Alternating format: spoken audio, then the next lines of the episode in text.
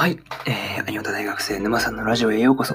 えー、本日2本目です。ちょっとね、そう、あの、大学の授業でそう、間がね、ちょっと空いてしまったんですが、まあもうお昼なんですよね。そう、1本目と、2本目取ろうと思ったらもう時間なくてね。で、そう、2本目はやっぱりなんだかんだ言って、あの、1個人を通じそう、大学の講義を受けた後になってしまったんですが、まあね、そう、昼、絶賛昼ですよ。暑い。引いてて暑いね。30度とか超えてるみたいだけど。まだマシだね。あの一時期の37、8とかに比べるとマシっすよね、あんな。もう、なんか33とか聞いただけで、ああ、涼しいとか思うレベルやからね。そうそうそう。まあ8月の時に比べたらマシですからね。クーラーもいらないし。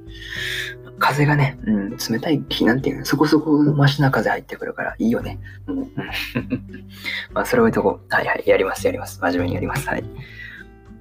2本目はね、そうです。まあ、1本目はあの、ドキュ編とエグゼロスの11話のそうですね、感想だったんですけど、えー、そう、2本目はね、えー、アニメのね、あの、放課後堤防西の、えー、11話の感想の方を語っていこうと思っております。はい。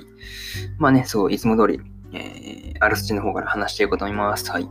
まあね、そう、肩の力抜いてリラックスして聞いてください。はい。じゃあ、いつも通りあらすじからなんですが、えー、放課後に、ちょっとすごい車が 通るんですけど、ちょっと窓開けてるからね、いつもと毎度のことながら、そうそうそう。まあ、やっていこうと思います。えー、あらすじなんですが、えー、放課後に延べ竿で浮き釣りをしていた日向夏美ですが、釣り上げたのはバリと呼ばれる魚。正式にはアイゴというヒレに毒がある危険な魚です。黒岩は、バリはうまいと声をかけるのですが、夏美は磯臭いからとリリースしてしまいます。バリを食べたい黒岩は、美味しく食べられるよう、オンに処理をお願いすると、というね、そう、公式サイトからの引用になります。まあ、ここからね、そう、順次感想になってくれるわけですが、一つ目はね、バリだっていうところで、そうそうそう。まあね、オープニングのそう、ていうの、前後でね、そう、バリが出てきたんですよね。そう。まあね、最初はね、そう、黒岩部長がそう、美味しいと言っても、まあ、夏にはまずいからという理由で、まあまあ、海にそう、返してたんですよね。まあ、でもその後に、そう、王の先輩がきちんと連れた後の、その下処理をすると、ちゃんとしておけばそう美味しいんだっていうことを、まあ、丁寧にね、そう説明してくれたんですよね。そうそう。まあ、にしてもね、そう、毎回魚の作画がガチでビビるっすよね。そうそうそう。バリに、あの、あの頭取ってあの内臓のとこみたいな、あの、ペロペロキャンディーみたいにぐるぐるなってるのとか、あれリアルすぎてやばいっすよね。見たことないですけど、リアリティ高すぎやろって、そうそうそう、見てて思いましたね。はい。まあね、そう、まあそこがいいんですけどね。そうそうそう。まあそれを入れて、まあこれがね、一つ目のあのバリだっていうところの感想です。よし、一息でそう喋ると結構、肺活量というか、なんていうか まあいいや。えー、二つ目はね、えー、虫餌と疑似餌っていうところで、えー、ひなの提案でね、えー、キス釣りを、キスっていうのは、あのね、そう、キス、まあそう、なんていうの、中の方じゃないですけどね、そう、魚のキスですからね。はい。キスだけ言うと大体間違える方が多いのですが、まあ、キス釣りをね、そうすることにした、まあ、堤防部なわけですが、えー、まあね、キスの餌っていうのは、どれも値段が高い上にね、そう、しかも虫というね。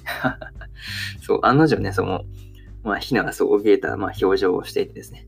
まあまあまあまあ、その後に、まあ、店長がそう、疑似餌をまあ進めてくれたんですが、まあそれでもまあ十分リアリティは高いというね まあ自分でそう、なんていうの、用意させたりするあたり堤防部っていうのはやっぱ後輩のなんていうの、育成というかなんていうか、まあその辺しっかりやってるなと、とかそう思ったりはしましたね。はい。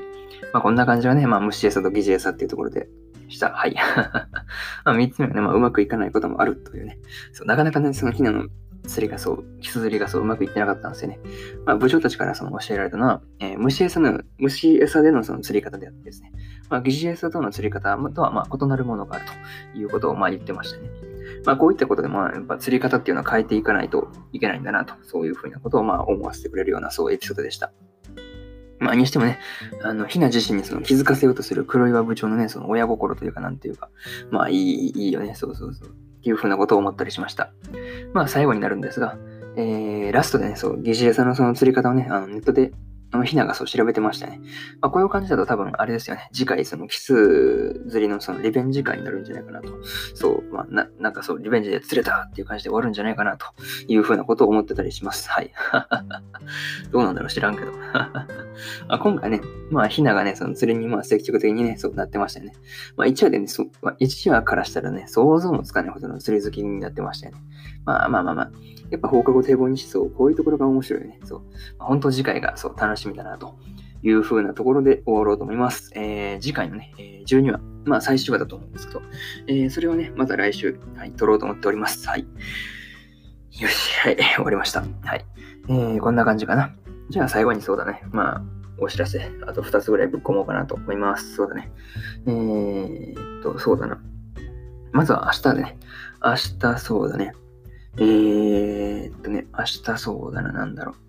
そう、明日はそうだな、あの、デカダンスの、えー、第10話の感想と、えー、リゼルのね、あの2期の、えー、11話の、そうだね、感想の方を語っていこうと思っております。はい。一応ね、そう、その予定です。はい。そうだな。うん。まあそんな感じです。はい。よし。これがまず1個目かな。で、2つ目が、まあいつも通り、まあスタンド FM の方で、えー、ライブ配信。昨日はね、そう、あの2分半で切れてるとも知らずに10分ぐらい喋り続けて気づいたら、そうそう、え、2分半で切れてる？みたいな感じのそう終わりだったんですけど、まあまあまあまあまあまあ、まあ、今日はちゃんとやろうと思っております。はい。まあ大体30分ぐらいかな。やろうと思ってます。えーえー、今日の、えー、夜の11時、えー、23時からやろうと思っております。まあ、大体30分なんで、まあ、23時半には大体切れたらいいなと思っております。そうですね。まあ、長くても、まあ、日付変わるくらいまでには切ろうと思います。はい。そんな感じかな。来てくれると嬉しいです。はい。